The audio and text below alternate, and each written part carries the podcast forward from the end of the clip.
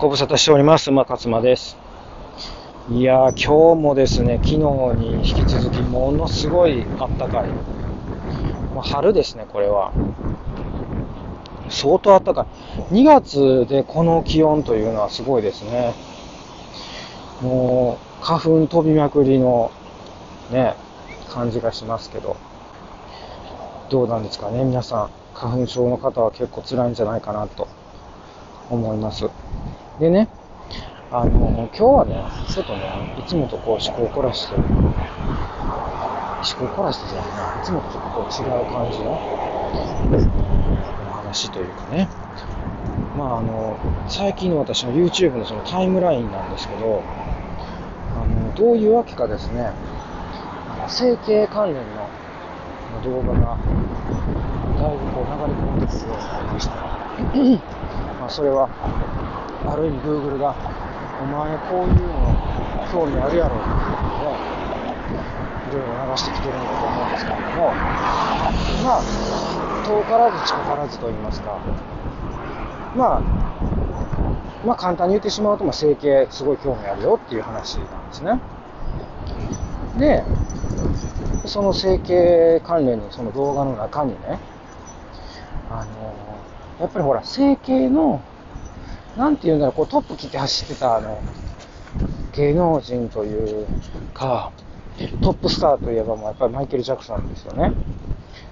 そのマイケル・ジャクソンの真実っていうあのタイトルでね、これ書籍もそうだと思うんですけど、テレビ番組、これね、あの、世界中で放送されたはずなんですよ。日本でも日本語に吹き替えてね、放送があったんで私見た記憶あるんですけど、まあ衝撃的なんですよ。で、あの、もうね、その、その、あれね、もう1995年らしいんで、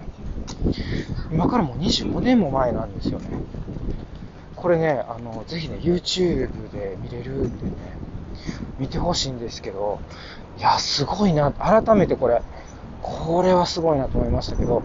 もうね、その時点でね、もう疑惑だらけなんですよね。疑惑の総合商社どころじゃないんですよ、もう・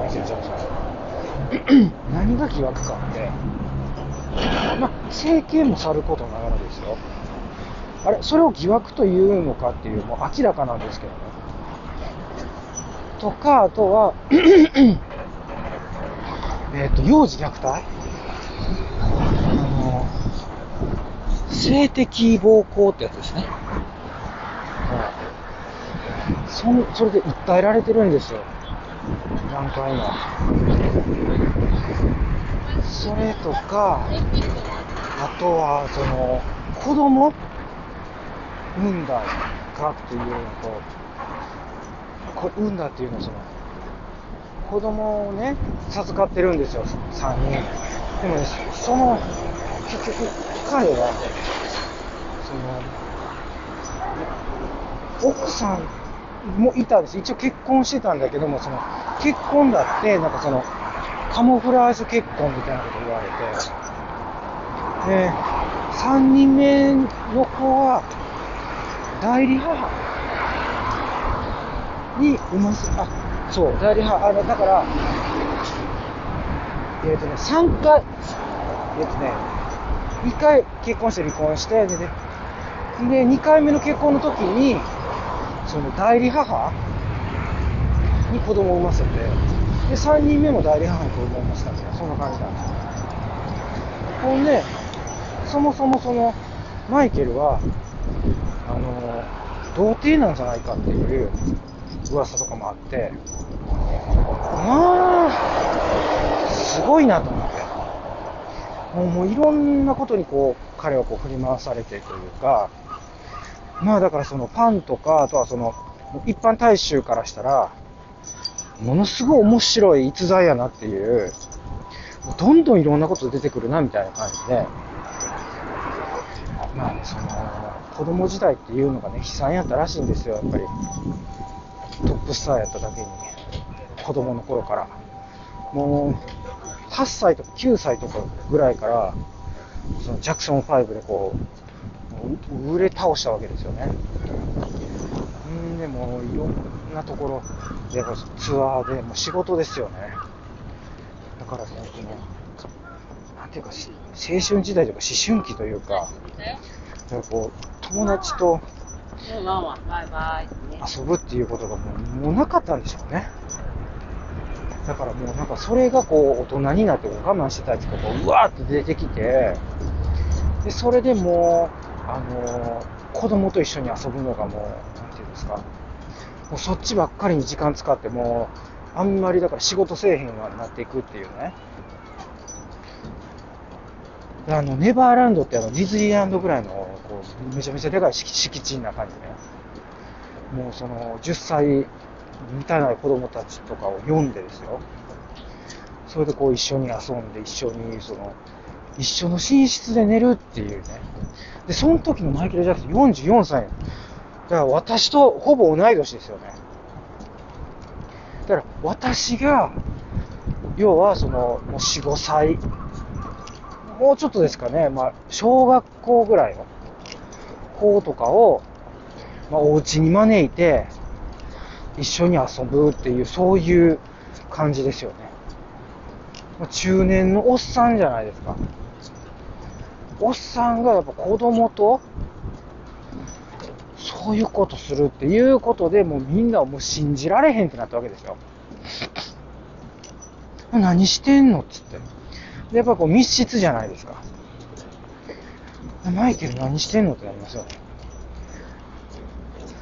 これ、あの、多分マイケルやったやりそうとか、まだね。ただこれ私がやったらもう多分もう犯罪者扱いですよね。だからね、そういうことをね、こう、どんどんどんどんこう疑惑をね、こう解き明かしていくんですね。その、あの、その番組で、そのずっとその、マイケルを密着してる記者、えっ、ー、と、イギリス人なんですけどね、バシールっていう記者がいて、でも彼が、あの、ずっとマイケルにインタビューしててね、で、やっぱもう明らかにやっぱこう、マイケルがこう嫌がってる、その、あんまり聞かれたくないような質問とかも、やっぱこう、もうそれ、それはしないといけないから、例えばその、整形何回したんやとか、マイケルは、その2回だけやって言うんですよ。あと、それかマイケル黒人やのにも白人になっていますよね。最後の方。だから、それもなんか色抜いたんかっていうこととかいろいろ聞いてるんですよ。もう、だからおかしなことっていうか、そのもう不思議なことがいっぱい起きてるんですよね、マイケルには。だって、今そんな人います？あんなね、どんどん鼻の形が変わっていって、どんどん、あの、肌の色がね、黒人から白人になっていくっていう。いや、だからね、もうだから、その音楽とか、そっちもすごい素晴らしいのに、もう全然関係ないところでなんかもうもっと面白いっていうことになってしまって、ほんと稀有な人、あんな人、もう二度と出てこへんちゃうかっていうぐらい、もういろんな意味でこう、お茶の間を楽しませたっていう、いや私はね、本当に素晴らしいなと思って。いや、もう本人はもうほんまにしんどかったと思いますよ。相当しんどかったと。ね。まあ、だからもうそれをね、こう、本人は疑惑を晴らしたいっていう気持ちもあるし、もう番組は面白おかしく取り上げたいっていう、そこの狭間での戦いみたいな。それで、結局それがもう全国的に放送され、全国で全世界か、で放送されて、ものすごい視聴率稼いだっていう話で。で、まあ、あのね、結局、その、あの、テレビで放映されたのをマイケルが見てね、いろんなところがカットされてるから、おかしいって言って、いろいろ反論したり、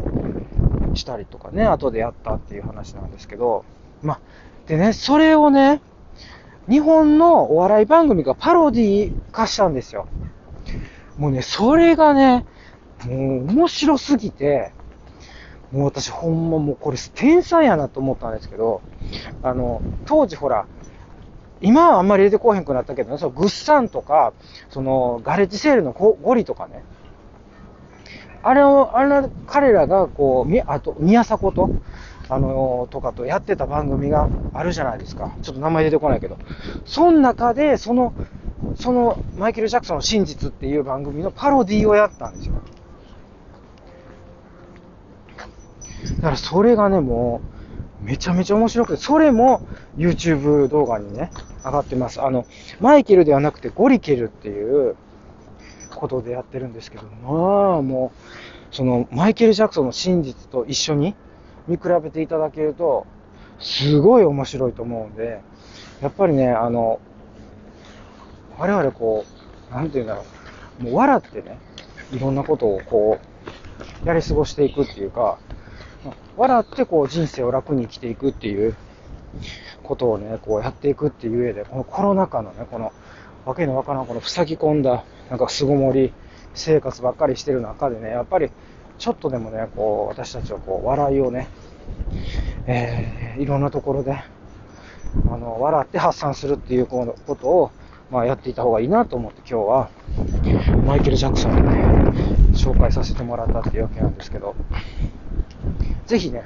あの、YouTube 動画で、マイケル・ジャクソンの真実と、あとはゴリケルですね。はい。この2つをですね、今日はね、の、お時間ある時にね、見ていただきたいなというふうに思います。はい。それでは今日も楽しい一日をお過ごしください。